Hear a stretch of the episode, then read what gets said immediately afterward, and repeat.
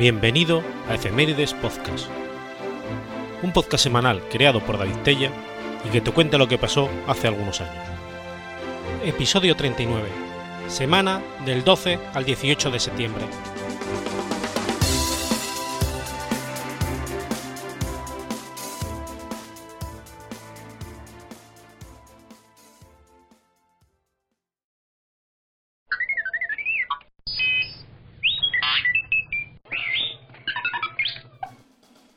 Domingo 12 de septiembre de 1847. Comienza la Batalla de Chapultepec. La Batalla de Chapultepec se libró en el cerro del mismo nombre, en las cercanías de Ciudad de México. El ejército de los Estados Unidos había invadido a la República Mexicana en el episodio conocido como la Guerra del 47, bajo el pretexto de violaciones territoriales en la zona de Texas, que pertenecía a México desde la época colonial. Una parte del ejército estadounidense atacaba por el norte del país, y otro contingente estadounidense había desembarcado en el puerto de Veracruz y avanzaba hacia la capital mexicana. En aquel entonces, en el cerro de Chapulín, Chapultepec, en idioma nahual, se encontraban las instalaciones del colegio militar comandado por el general José Mariano Monterde, con menos de 50 alumnos y un número reducido de defensores sobrevivientes de las anteriores batallas, y auxiliada la defensa por el batallón de San Blas, al mando del coronel Felipe Santiago Sicoltencá. Al estar situado en un punto prominente en el poniente del Valle de México, era uno de los últimos reductos que restaban en la defensa de la capital. El punto estaba a las órdenes del general Nicolás Bravo, héroe de la independencia. Una vez rodeadas las defensas orientales del Valle de México, los estadounidenses derrotaron al resto del ejército mexicano en las funciones de armas de Padierna, Churubusco y el Molino del Rey. Solo quedaba entre el ejército invasor y la capital el cerro de Chapultepec, y no era una fortaleza, sino el domicilio del colegio militar. No obstante, a su alrededor se habían realizado apresuradamente algunas obras para fortificar la defensa del castillo. Se le encomienda al batallón de San Blas auxiliar la guarnición del castillo de Chapultepec, la única ayuda enviada a pesar de que Nicolás Bravo había solicitado más refuerzos porque el asalto a Chapultepec era inminente. Santa Ana se encontraba en el resto del ejército repeliendo un falso ataque en la garita de San Antonio, y no se dio cuenta de que solo era una finta hasta que ya era demasiado tarde. El ejército invasor bombardea durante todo el día 12 la línea de defensa, por lo que el batallón empieza a ser diezmado, en una vez tomada la posición con relativa facilidad por las divisiones de Ward, Kidman y Pillow, que se enfrentaron a una pequeña guarnición de 823 soldados y 43 cadetes, con cuatro cañones. La entrada de Ciudad de México quedó expedita para el ejército estadounidense.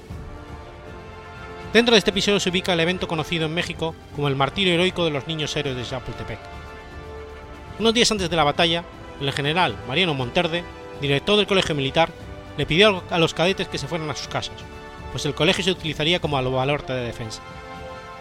Algunos alumnos le solicitaron permiso para para permanecer acuartelados y defender al país de los invasores hasta la muerte. Las edades de los cadetes oscilaban entre los 12 y los 18 años.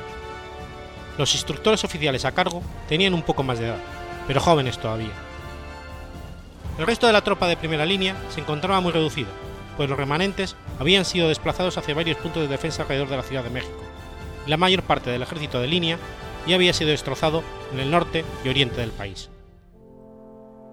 En el fragor de la batalla se solicita permiso al general Nicolás Bravo para huir con los cadetes, pero el general no quiso o no pudo decidir un curso en acción, principalmente por el estado crítico en que se encontraba la defensa, después de la diserción en masa de la mitad de los efectivos de línea.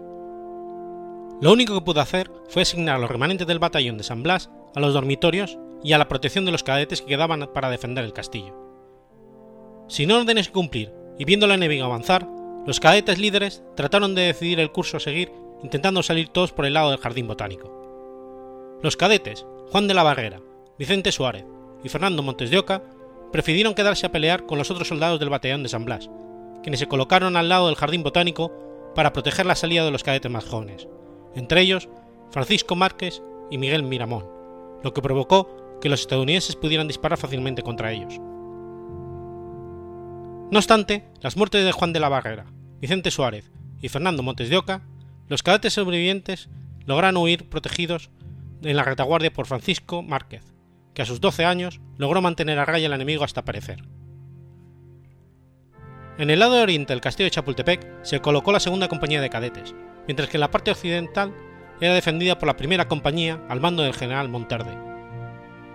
El ataque del ejército de los Estados Unidos empezó en la mañana del 13 de septiembre. A las 12 de la tarde, la posición Caballero Alto sucumbe ante la embestida del enemigo, por lo que Miguel Puncel ordena a la segunda compañía de aproximadamente 40 alumnos, cuatro cabos y el sargento Teófilo Norris contraatacar antes de que el ejército enemigo atacara primero. Poucel encarga a Teófilo Norris prever de fusiles cargados a los cadetes. Mientras las municiones se agotaban, Agustín Melgar se encerró en la biblioteca donde esperaba recibir con disparos al enemigo, matando a uno de ellos. Melgar fue herido y fallecido después de amputársele la pierna, al día siguiente. La segunda compañía no recibió más órdenes debido a que el general Montarde había sido tomado prisionero en la parte occidental del colegio. Miguel Poucel ordenó colocar las armas en el suelo en señal de que estos jóvenes jamás las entregarían personalmente. Posteriormente llegaron Santa Ana, Juan Álvarez y Alejandro Constante, con un ejército de 5.000 soldados en total, pero cuando ya había pasado la batalla. La historia oficial mexicana recuerda en particular a seis de esos jóvenes que perdieron la vida en el combate. A estos jóvenes cadetes se les llama niños héroes de Chapultepec, porque fueron los últimos en oponer resistencia, aun cuando el general ya había ordenado rendirse. Sus nombres, Agustín Belgar, Fernando Montes de Oca, Francisco Márquez, Juan Escutia, Juan de la Barrera y Vicente Suárez. Durante el siglo XIX se dio especial realce al batallón de San Blas, del cual fallecieron casi todos sus soldados al pie del cerro defendiéndolo contra el ejército estadounidense. En el castillo de Chapultepec, hoy Museo Nacional de Historia, y sus alrededores, se conmemora mediante placas los puntos donde murieron estos jóvenes defensores mexicanos, conocidos como los niños héroes.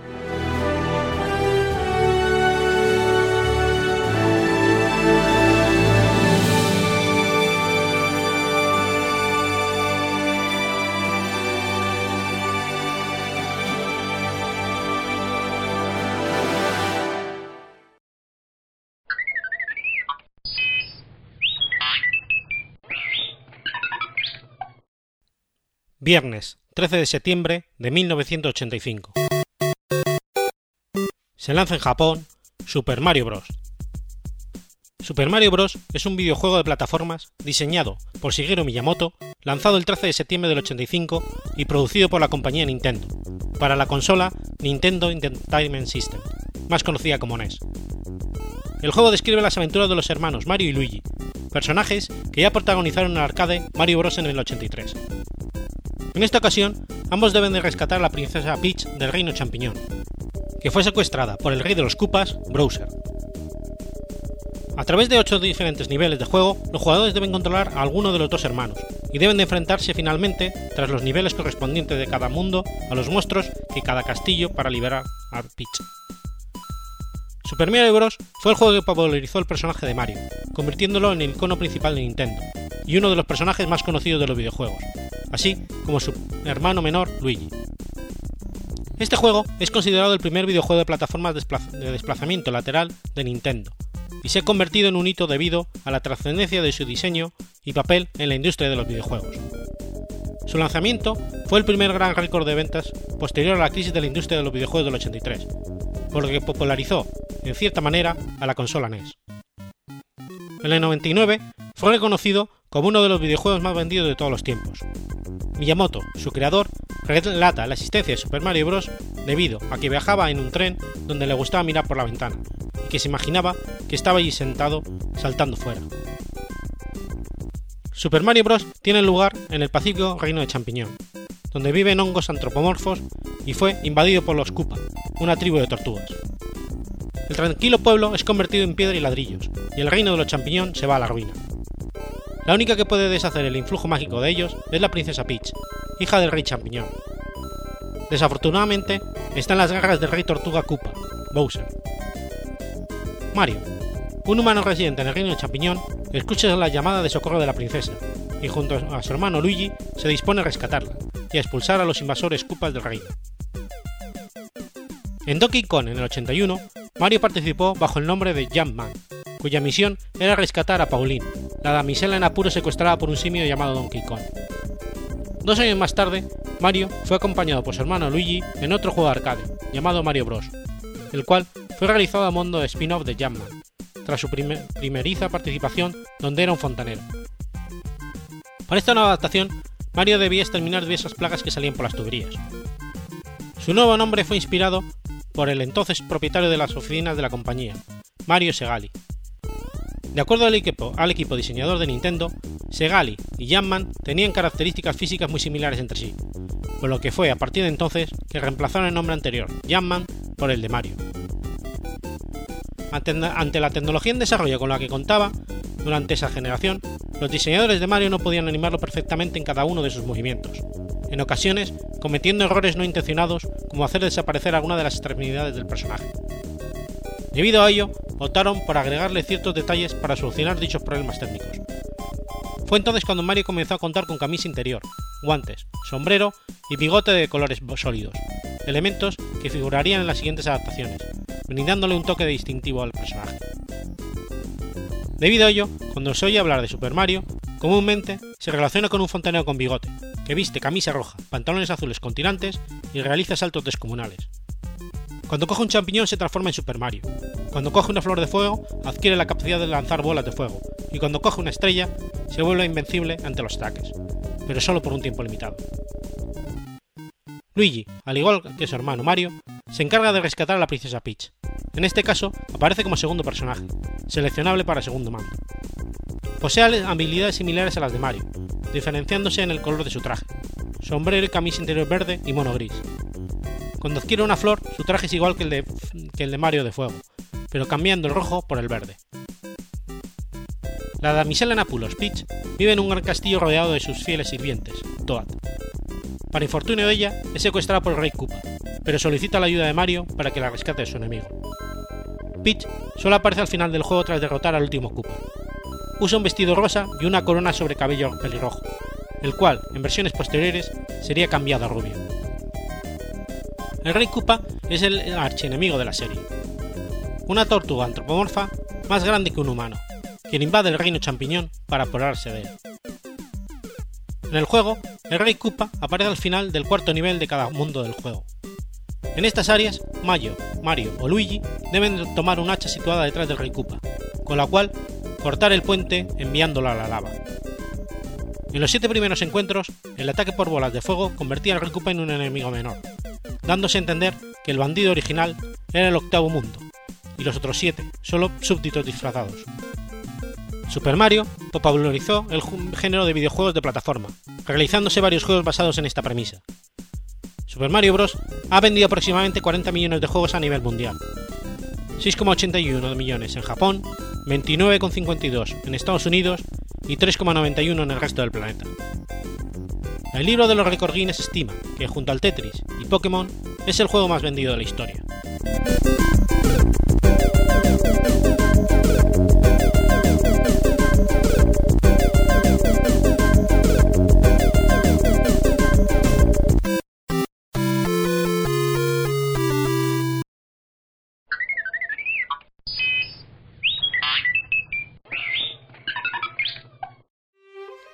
Sábado 14 de septiembre de 1901. Muere asesinado el presidente de los Estados Unidos, William McKinley. William McKinley nació en Niles, Ohio, el 29 de enero de 1843. Fue el séptimo de nueve hermanos. En 1869 fijó su residencia en Canton, Ohio, donde vivió hasta su muerte.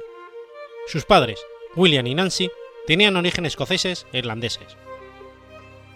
En junio de 1861, al comenzar la guerra civil, se alistó en el vigésimo tercer Regimiento de Infantería de Voluntarios de Ohio, del Ejército Federal. El regimiento fue enviado al oeste de Virginia, donde pasó un año luchando contra pequeños destacamentos confederados. Su superior, Rutherford B. Hayes, también futuro presidente de Estados Unidos, lo ascendió al rango de sargento. Posteriormente, continuó ascendiendo hasta que en 1865, al finalizar la guerra, había alcanzado el rango, de mayor. En 1869 conoció a quien sería su esposa, Ida Saxton, con la que contraería matrimonio dos años después. Tras la guerra, acudió a la Albany Law School, donde estudió abogacía. Ejerció como abogado desde 1869 hasta 1871. Con ayuda de Rutherford Hayes, es elegido como miembro del Partido Republicano para la Cámara de Representantes, donde serviría en los periodos de 1877 al 82 y del 85 al 91. Asimismo, fue presidente del Comité de Revisión de Leyes entre el 81 y el 83. En 1890 autorizó la McKinley Tariff, consistente en un incremento de aranceles a las importaciones. Esta impopular medida provocó que perdiera su sillón en la Cámara de Representantes. Tras abandonar el Congreso, McKinley venció en las elecciones para gobernador de Ohio en 1891, derrocando al demócrata James Campbell. En 1893 fue reelegido venciendo en esta ocasión a Lawrence Tennille. Entre sus medidas como gobernador se encuentra la aprobación de leyes para aumentar las medidas de seguridad en el transporte de trabajadores. McKinley abandonó el sillón de gobernador a principios del 96 y con el apoyo de su amigo Marcus Hanna comenzó una activa campaña para ser elegido como por el Partido Republicano. Tras la designación en el Congreso del partido, regresó a su casa en Canton, Ohio, desde donde dirigió toda su campaña. El responsable de toda la campaña fue Hanna, un rico industrial. McKinley basó su discurso de campaña en fomentar la industria y la banca, garantizando la prosperidad para cada grupo de la nación popular. Gracias a este discurso, McKinley obtuvo numerosos votos en zonas obreras y de minorías étnicas, hasta ese momento feudo del Partido Demócrata. Durante la campaña, Hanna invirtió 3,5 millones de dólares y desarrolló innovadoras maniobras publicitarias para difundir el discurso de McKinley.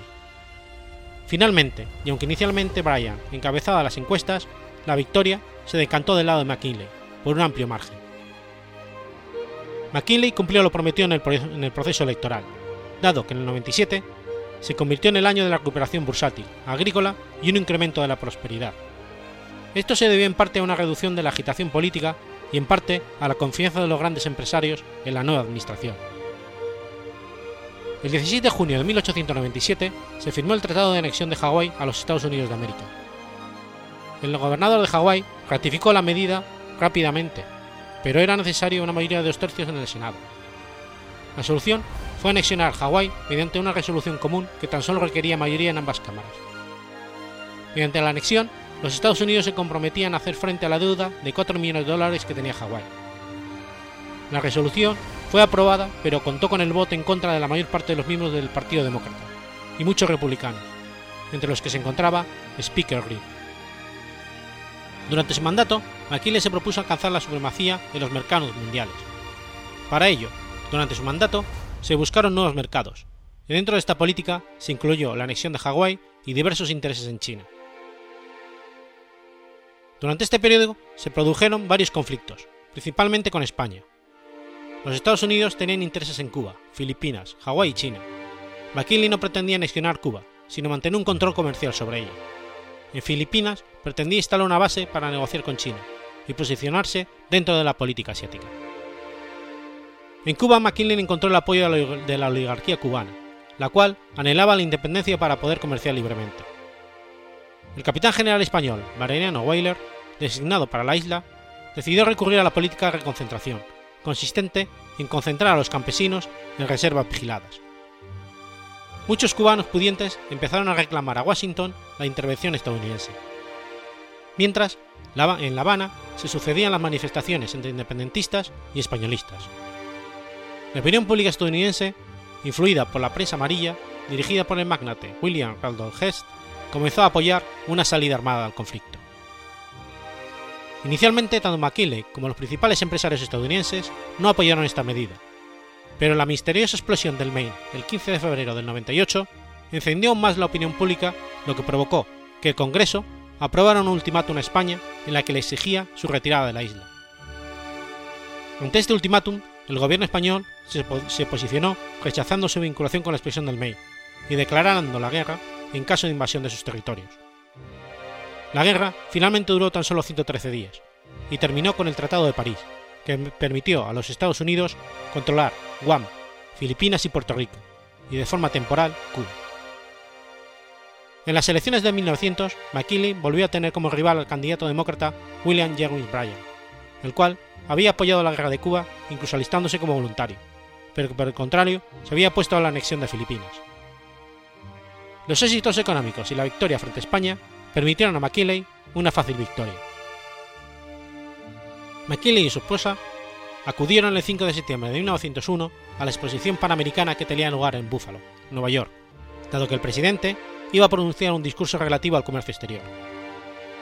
El segundo día acudió al Templo de la Música, donde comenzó a saludar a las personas congregadas en el mismo. Una de esas personas era el anarquista León Zolsgoth, quien lo esperaba con un revólver tapado por un pañuelo en su mano derecha. A las 16.07, el presidente recibió dos disparos. El primero lo alcanzó el hombro, mientras que el segundo le atravesó el estómago, el colon, uno de los riñones y quedó alojado en la espalda. La primera bala fue fácilmente extraída, pero los doctores no fueron capaces de encontrar la segunda. Dado que los posibles daños derivados de la extracción de la segunda podían ser graves, los, los doctores decidieron dejarla allí. En la feria se había presentado la máquina de rayos X, pero los doctores eran reacios a su utilización dado que desconocían los posibles efectos secundarios. Asimismo, y a pesar de que muchos de los edificios de la FUERE contaban con luz eléctrica, la sala de operaciones del hospital carecía de ella, por lo que los doctores se vieron obligados a utilizar cacerolas para reflejar la luz del sol y así poder tratar las heridas del presidente.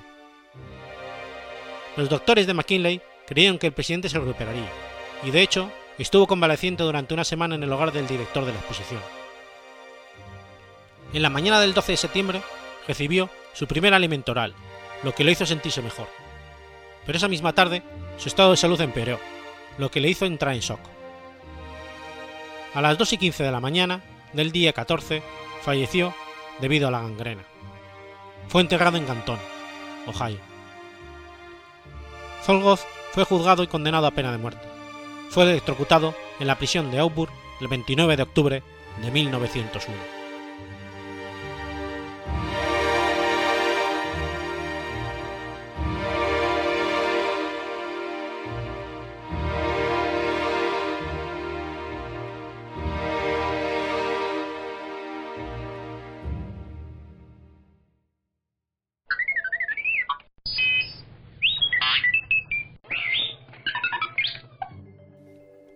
Sábado 15 de septiembre de 1951. Nace Federico Jiménez Los Santos. Federico Jorge Jiménez Los Santos nació en Orihuela del Tremedal, Teruel, el 15 de septiembre de 1951. Su padre fue zapatero y desempeñó el cargo de alcalde. Su madre era maestra de matemáticas y él era nieto de maestros. Jiménez Los Santos es el mayor de tres hermanos. A los 10 años ganó una beca rural que conservó durante todos sus estudios, gracias a la cual cursó el bachillerato en el Colegio e Instituto de Enseñanza Media de San Pablo, en Teruel. En ese centro tuvo como profesores al cantautor José Antonio Labordeta y al dramaturgo José Sánchez Sinistierra. A los 16 años publicó sus primeros poemas y relatos.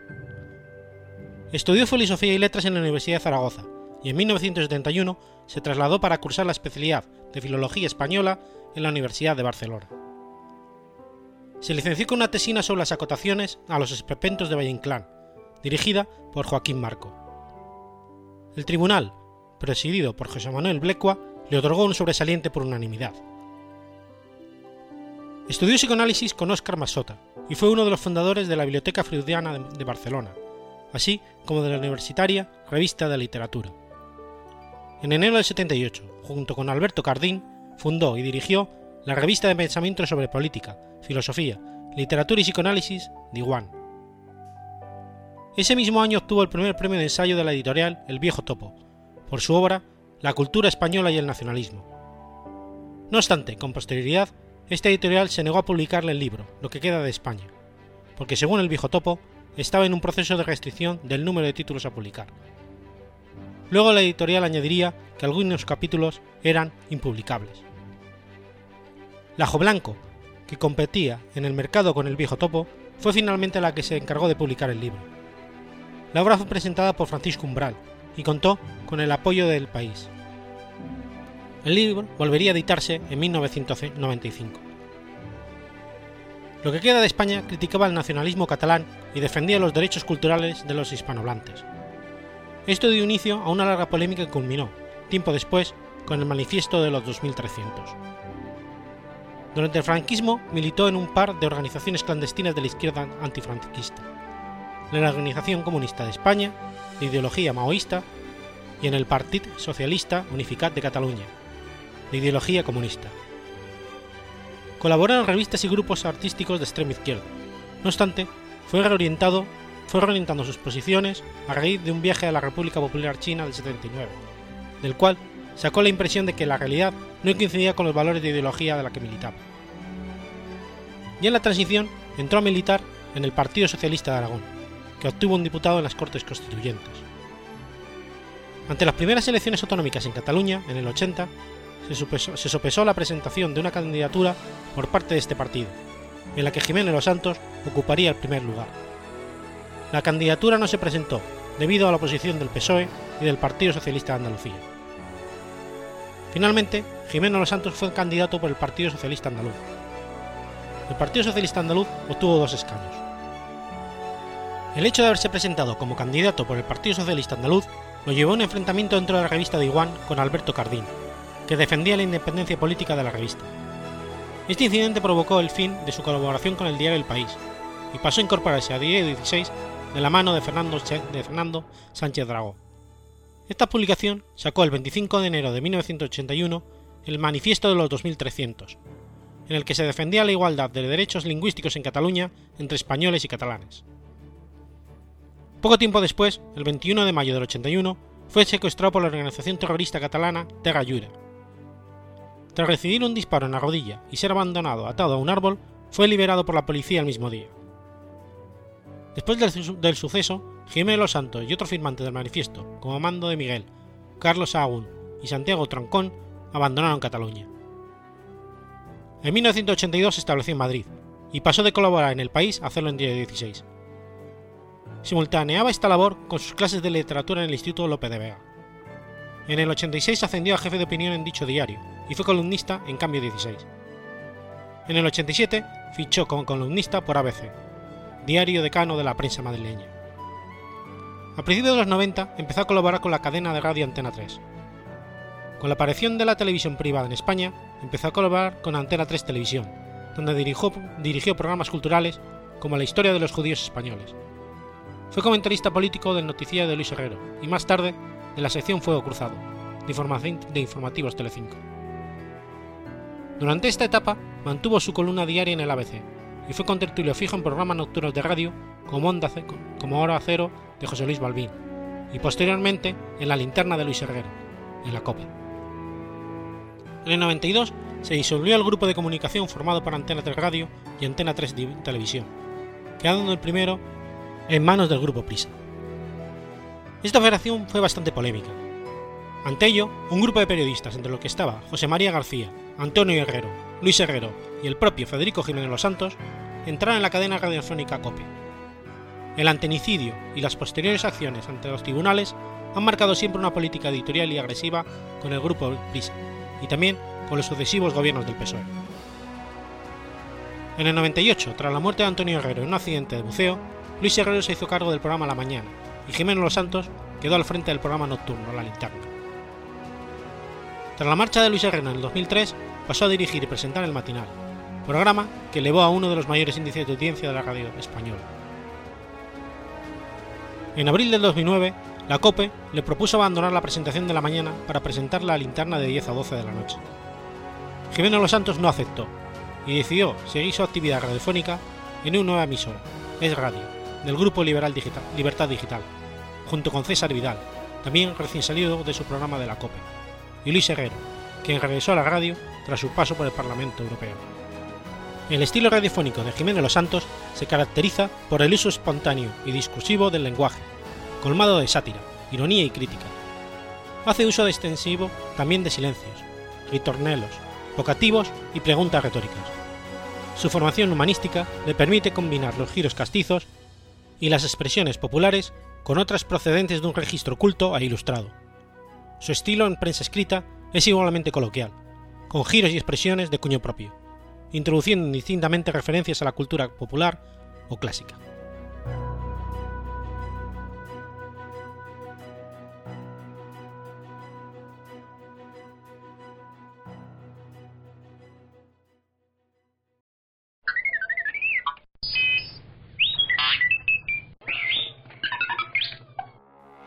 Viernes 16 de septiembre de 1498.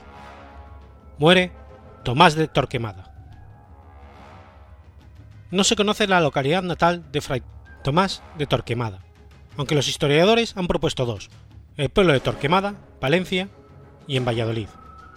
Con seguridad creció en la ciudad de Valladolid, y al igual que su tío, Juan de Torquemada, se ordenó fraile dominico en el convento de San Pablo de Valladolid. Es comúnmente aceptado que tenía ascendentes judíos. Parece ser que realizó algún tipo de estudios superiores en la Universidad de Salamanca, donde coincidió con Lope de Barrientos. Era un joven cuando en 1452 fue destinado como prior al convento de Santa Cruz la Real en Segovia, donde comenzó a destacar por su celo organizativo. Coronada la reina Isabel I de Castilla en 1434, Torquemada fue nombrado uno de los tres confesores personales que atendían las necesidades espirituales de los reyes católicos, en premio por sus destacados servicios como monje y erudito. Durante la estancia de la reina Isabel I de Castilla en Sevilla, entre el 77 y el 78, el dominico sevillano Alonso de Ojeda, prior del convento de San Pablo, la convenció de la existencia de prácticas judaizantes entre los conversos andaluces. Un informe, remitido a instancia de los soberanos por el cardenal Mendoza, arzobispo de Sevilla, y por Tomás de Torquemada, vino a corroborar las sospechas. Para descubrir y acabar con todos los falsos conversos, en 1478, los reyes solicitaron bula papal para la creación del Tribunal de la Inquisición del Santo Oficio, como dependencia directa de la corona. El 1 de noviembre de 1478, el Papa Sisto IV promulgó la bula Exigit Sincerae Devotions Affectus, por la cual quedaba constituida la Inquisición para la corona de Castilla. En un principio, la actividad inquisitorial se limitó a la diócesis de Sevilla y Córdoba, donde se sospechaba que habría detectado el foco de conversos judizantes. El primer auto de fe se celebró en Sevilla el 6 de febrero de 1481, donde quemaron vivos seis detenidos acusados de judeoconversos. El sermón lo pronunció el propio Alonso de Ojeda, bajo cuyos atentos desvelos había resurgido la Inquisición. Tras diversos problemas con la organización y aplicación de los nuevos poderes inquisitoriales, el Papa Sisto IV nombró a Tomás de Torquemada para el cargo de Inquisidor General en 1483, a instancia de la reina Isabel. A poco tiempo, el 17 de octubre de 1483, Torquemada fue nombrado por el Papa Inocencio VIII Inquisidor General del Principado de Cataluña, de la ciudad y del Obispado de Barcelona. Pero encontró una gran repulsa entre la población, negándose los concellers a prestar el juramento que, les pedía el inquisidor en 1484, Torquemada redactó el reglamento común que debía guiar las acciones de los inquisidores. La posterior extensión de su poder efectivo sobre la corona de Aragón fue facilitada por el asesinato del inquisidor Pedro de Arbués en 1485 en Zaragoza, atribuido por las autoridades a una comunidad de herejes judíos. Tras la gran repercusión social de este asesinato, la población comenzó a colaborar con el papado. Pocos años después, el supuesto asesinato ritual del llamado Santo Niño de la Guardia en 1491, igualmente atribuido sin pruebas a un colectivo de judíos, pudo influir en la proclamación del Edicto de Granada, que ordenó la proscripción de todos los judíos de España para el 2 de agosto de 1492, y del que se le considera más que probable autor. En 1493 se retiró al convento de Santo Tomás de Ávila, donde en el 98, a la edad de 77 o 78 años, acaeció su muerte. Existe muy poca información sobre la vida personal de Torquemada, razón por la cual ha sido objeto de diversas apreciaciones. Se han destacado sus dotes de eficiencia administrador, así como su inteligencia, su capacidad de trabajo y su insobornabilidad. Por una parte, se dice que era piadoso y austero. No quiso ser arzobispo de Sevilla. No comía carne. Vestía con sencillez. No usaba lino como ropa de cama. Y ayudó a su hermana a ingresar en un convento de beatas dominicas en lugar de concederle dote para el matrimonio. Por otra parte, vivía en lujosos palacios atendidos por numerosos criados. Viajaba protegido por un séquito de 50 caballeros y 250 infantes, y acumuló una gran fortuna, procedente en parte de bienes confiscados a los herejes perseguidos, que gastó en ampliar el monasterio de Santa Cruz de Segovia y en erigir en Ávila el magnífico de Santo Tomás de Aquino. Al mismo tiempo, el nombre de Torquemada, como parte de la leyenda negra de la Inquisición española, se ha convertido en un apodo para la crueldad y el fanatismo al servicio del catolicismo. La Inquisición vigiló la vida de cada individuo en España con una minuciosidad rara vez igualada con anterioridad al siglo XX. Cualquier persona mayor de 12 años en el caso de las niñas, o de 14 en el caso de los niños, eran considerados completamente responsables para la Inquisición. Los herejes, cualquier persona sospechosa de no someterse al autoritarismo del clero católico y conversos, antiguos judíos o musulmanes convertidos al catolicismo y sus descendientes, fueron sus principales objetivos, pero todo aquel que osara hablar en contra de la Inquisición era considerado sospechoso. Para evitar la propagación de las herejías, Torquemada, al igual que se hacía en toda Europa, promovió la quema de literatura católica, en particular bibliotecas judías y árabes. Juan Antonio Llorente, primer historiador del Santo Oficio, asegura que durante su mandato fueron quemadas más de 10.000 personas y un número superior a otras 100.000 sufrieron penas infames.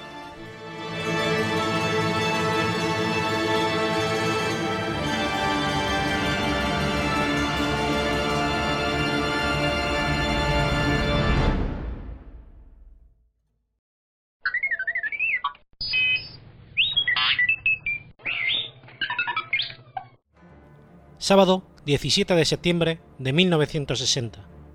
Nace el piloto de Fórmula 1 Damon Hill. Hill nació en Londres el 17 de septiembre de 1960, fruto del matrimonio del campeón del mundo de Fórmula 1 Graham Hill y su esposa Beth. En su adolescencia, Damon asistió a un prestigioso colegio en Hertfordshire.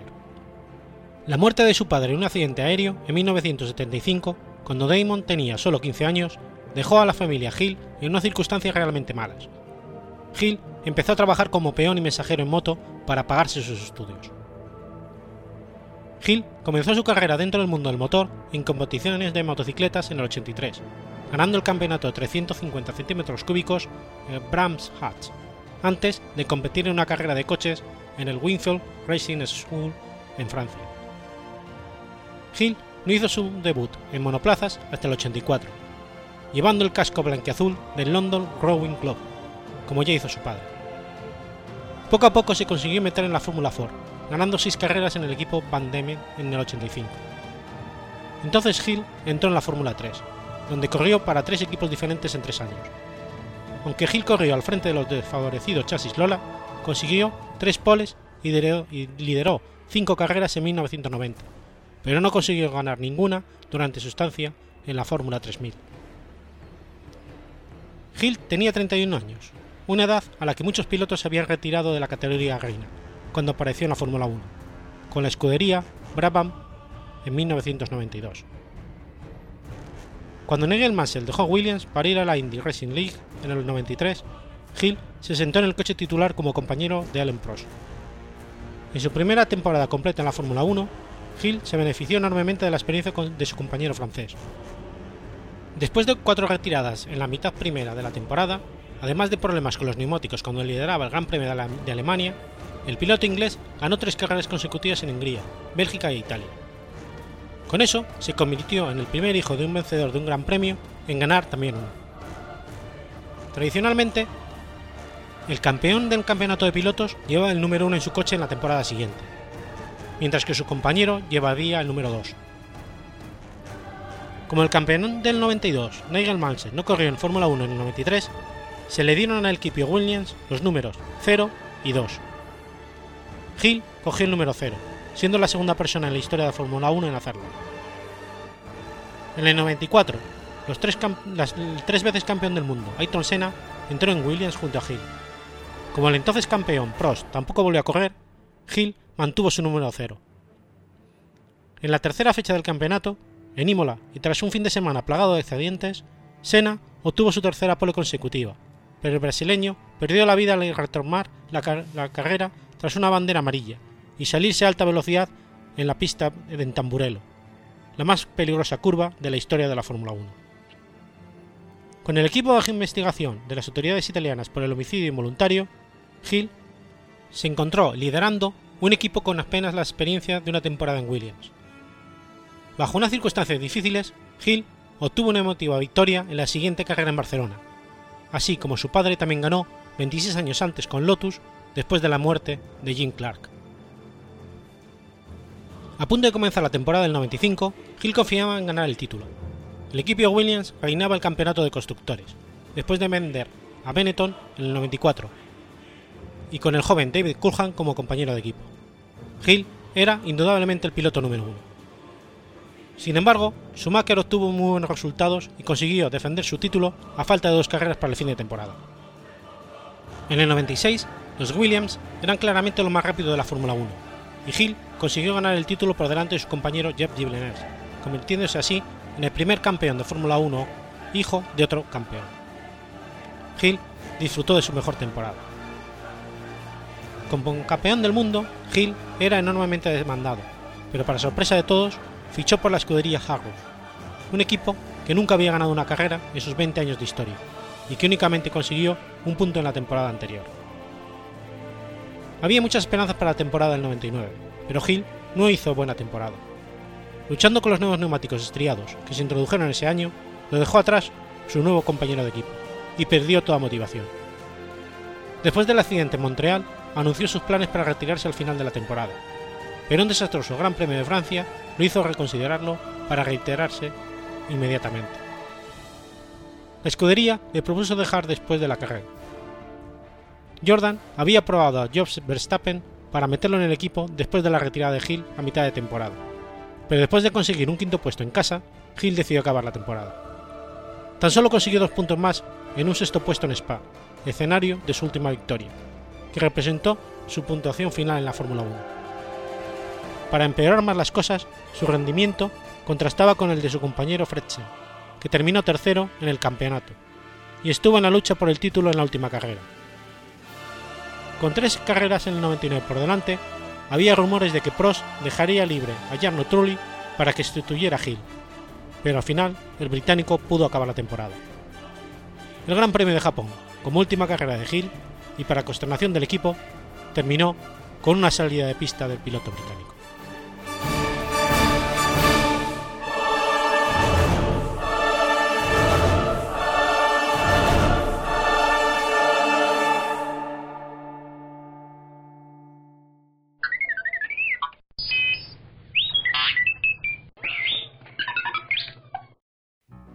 Madrid, miércoles 18 de septiembre de 1957. Nace Javier Cansado. Ángel Javier Pozuelo Gómez, artísticamente conocido como Javier Cansado, es un humorista y locutor de Radio Español, miembro del dúo humorístico Faimino y Cansado. Javier Cansado nace en Madrid, en el barrio de Caramanchel. Estudió hasta, hasta segundo curso de química para después estudiar psicología, donde se licenció. Mientras estudiaba, conoció a quien sería su pareja humorística, su amigo Juan Carlos Arroyo Urbina, Carlos Faemino, a quien conoció en Madrid en 1980. Posteriormente, empieza a compaginar las actuaciones dentro del dúo con proyectos personales, con apariciones en radio, televisión y en cine. Con Faemino empieza a actuar en el Parque del Retiro de Madrid, lugar famoso por las actuaciones espontáneas de diversos artistas que ahí se dan cita. Actuaron en este escenario durante cerca de cuatro años, llegando a ofrecer espectáculos de más de dos horas de duración. Se les conoció al principio como los del Mono Rojo, aunque su verdadero nombre artístico era Tato y Kiko, por el atuendo que llevaban por entonces. Más adelante se bautizaron como los Hermanos Benítez. Finalmente, al final de esta época, se pasaron a llamar definitivamente Faimino y Cansado. En la época final empezaron a compaginar las actuaciones del retiro con espectáculos en bares de la periferia de Madrid. De ahí dieron el salto de teatros. Con el aumento de su popularidad acabaron apareciendo en televisión. Empezaron en televisión en los programas infantiles La Bola de Cristal y Cajón Desastre. Posteriormente realizaron una serie de 16 programas propios de aproximadamente media hora de duración, El Orgullo del Tercer Mundo, emitidos en TV2. También hicieron apariciones espontáneas en programas de variedades como Tutti Frutti, Pero esto que es o Bit Noche.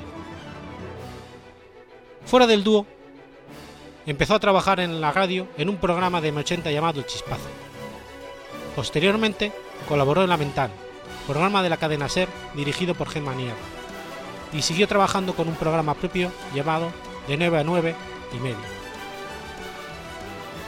Esta cadena también colabora en el programa A Vivir que son dos días, dirigido por Javier del Pino. Ha escrito un libro, Cómo acabar con los libros de cómo, publicado por EAPI en el 92 dentro de la colección Obra Guasa, firmando como Rudy Cansado. En cine ha aparecido en Airbag y Torrente, El brazo tonto de la ley. En televisión ha colaborado con el programa de la Sexta El Intermedio y en el programa de televisión española Yo estoy allí. Actualmente participa en el podcast Todopoderosos.